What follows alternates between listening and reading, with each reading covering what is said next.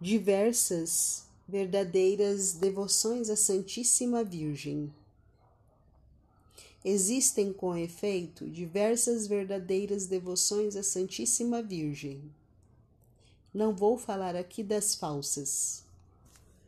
A primeira consiste em cumprir seus deveres de cristão, evitando o pecado mortal, agindo mais por amor do que por temor, rezando de vez em quando a Virgem Santa e honrando-a como Mãe de Deus, sem nenhuma devoção especial por ela. A segunda consiste em ter pela Virgem Santa sentimentos mais perfeitos de estima, amor, confiança e veneração. Essa devoção leva a criar confrarias do Santo Rosário, do escapulário leva a recitar o terço e o Santo Rosário, a honrar suas imagens e seus altares, a publicar seus louvores e envolver-se com suas congregações.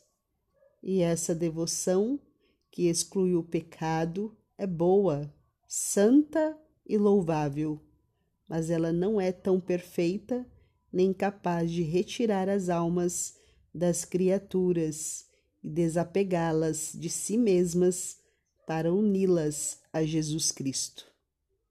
A terceira devoção à Santa Virgem, conhecida e praticada por muitos, muito poucas pessoas, é a de que vou falar agora.